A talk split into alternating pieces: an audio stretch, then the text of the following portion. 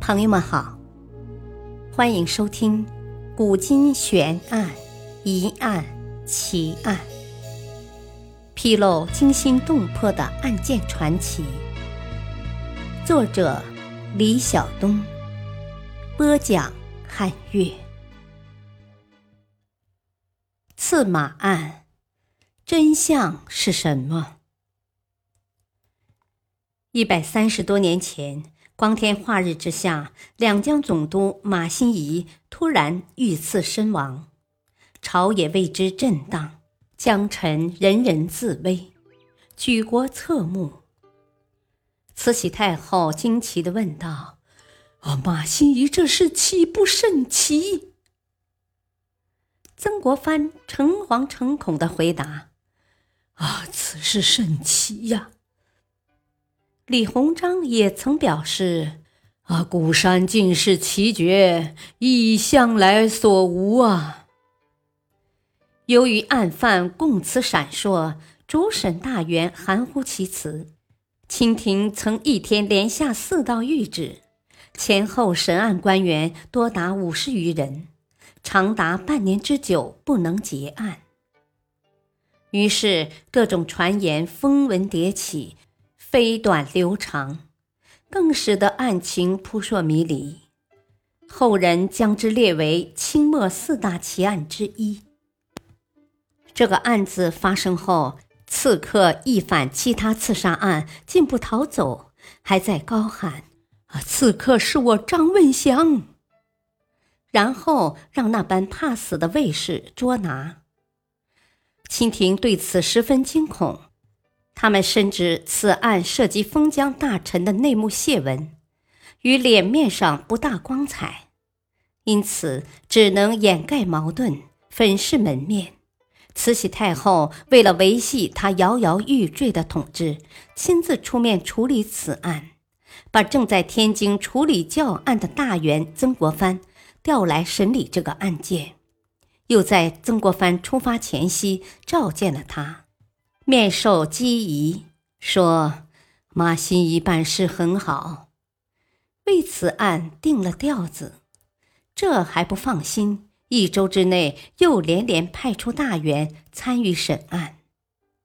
刑部尚书郑敦锦也奉旨与曾国藩同审。经过一番紧锣密鼓，终于为张问祥定了一个漏网发逆和互通海盗的罪名。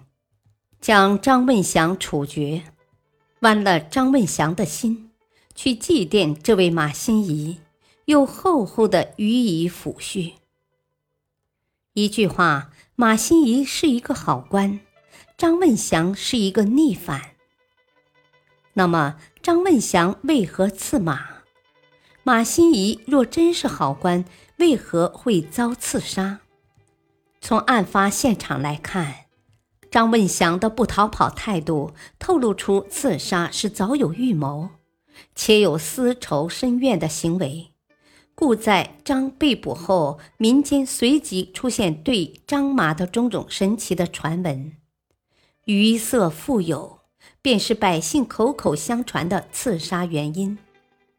他讲的是，马新贻在尚未发迹时，曾和张问祥以及另一个人结为兄弟。马新贻为老大，另一个人为老二，张问祥排行老三。原来老二和老三皆为绿林中人，马新贻的军功颇得力于老二、老三。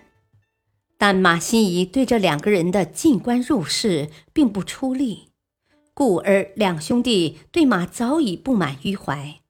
又因老二之妻貌美，久为马新贻所占。马新贻为剪除后患，蓄意加害兄弟，每每以传递经书之类的疲劳任务交予兄弟执行，最终使得老二暴病而卒。张问祥为替二哥报仇，动了杀机。案发以后，张问祥被凌迟处死，并被抛心，其死极为惨烈。故而，一般舆论均同情于张问祥，对于马新贻背信弃义、强占人妻，阴间逼命的行为，众生愤恨，并宣扬张问祥未有复仇的义勇行为。但这种说法却是破绽多多。如果说张问祥与马新贻有这等兄弟关系，则随时随地都有机会刺杀，何必非要在校场动手呢？当时马新贻的护从众多，下手未必能得，并且自身不能逃脱。再说马新贻的四弟马新佑自幼跟在马新贻的身边，直到马新贻被刺身亡，马新贻的事情他最清楚不过。如果马新贻因为鱼色富有遭刺，那么他也应该接受最后的朝廷结案，而为何却终觉一案未明，悠悠苍天，抱恨终古？除此之外，还有颇多说法，如说马新贻因审理江苏巡抚丁日昌之子丁惠恒致死人命一案，造成督府不和。从而招致杀身之祸，也有说因为马新贻力剿海盗，张问祥未有出头刺杀马新贻；还有的说法是由于政治原因，马新贻被湘军集团设谋而杀。一八七一年四月四日，曾国藩奉旨监斩，将张问祥凌迟处死。并摘心致祭。轰动一时的张问祥刺马案，随着张问祥的人头落地，终于落下了帷幕。但关于刺马案的种种更多的传说，却随着时间的流逝，不断的延展开来。历史话外音：刺马案中，马新贻生活在清朝末期。此时的清廷更加腐败，面临着内忧外患，统治已是江河日下。清廷与封疆大吏之间互相猜疑，互不信任，封疆大吏之间尔虞我诈。在这样的大背景下，推断判定刺马案的原因，甚至需要探寻马新贻从少年科第坎坷仕途。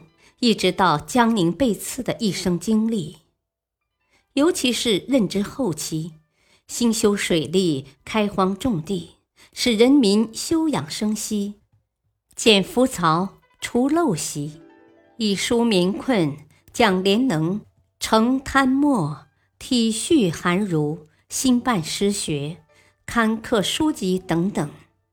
尊重史实，全方位的了解马新贻的一生之后，站不住脚的原因自然不攻自破，同时也才具有思考的余地，才能合理推断，有力评判刺马的真相。感谢您的收听，再会。